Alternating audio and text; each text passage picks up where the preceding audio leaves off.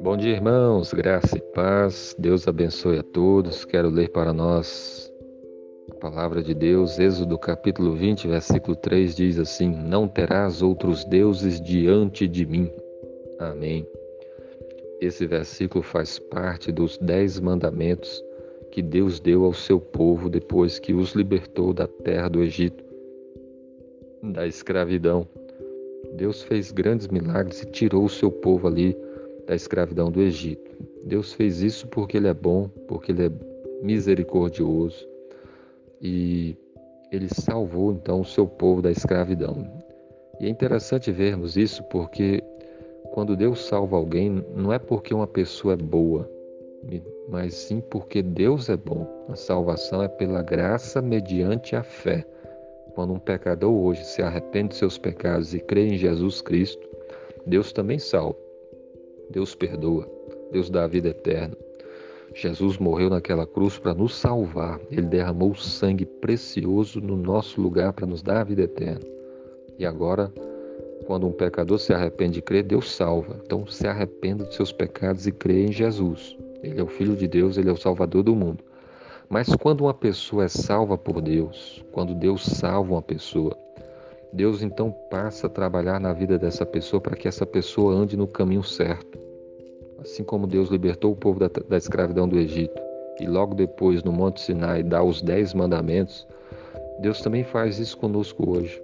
Ele salva o pecador, então agora passa a ensinar os seus mandamentos para que o seu povo ande na obediência, ande numa vida nova, uma vida de santificação, uma vida de obediência a Deus. Então, Deus salvou e agora passou então a ensinar os seus mandamentos. E o primeiro mandamento que Deus deu ao seu povo, lá nos dos dez mandamentos no Monte Sinai, foi esse: Não terás outros deuses diante de mim. Deus queria que o seu povo adorasse e servisse somente a Ele. Deus queria que o povo tivesse o Senhor Deus como seu único Deus e que o amasse com todo o coração, que o amasse que o povo amasse com todo o seu ser, com todas as suas forças, com todo o seu entendimento. Não, te, não tenha outros deuses diante de mim. Na verdade, não existe outro Deus. Mas aí vem a pergunta: então por que Deus fala para o seu povo não ter outros deuses se não existe outro? E a resposta é: porque o ser humano está muito propenso para idolatria. O ser humano está muito propenso para servir objetos, imagens. O ser humano às vezes adora o sol, a lua, as estrelas. O ser humano às vezes coloca até a si próprio como sendo o seu próprio Deus. Quando um ser humano, quando uma pessoa vive para agradar a si mesmo, coloca a sua própria vontade em primeiro lugar, acima até da vontade de Deus.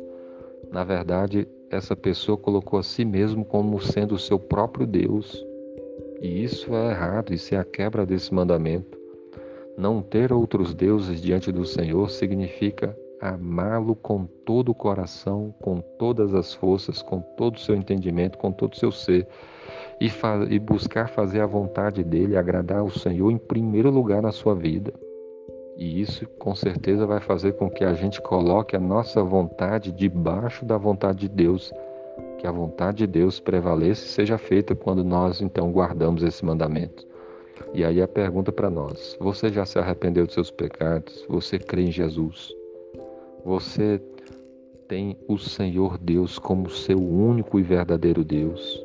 E que a, e a, e a sua prioridade da sua vida é fazer a vontade do Senhor. Então pense nessas coisas e Busque agradar o Senhor com todo o seu coração e fazer a vontade dele acima de tudo. Não tenha outros deuses diante do Senhor. Que Deus abençoe o seu dia. Amém.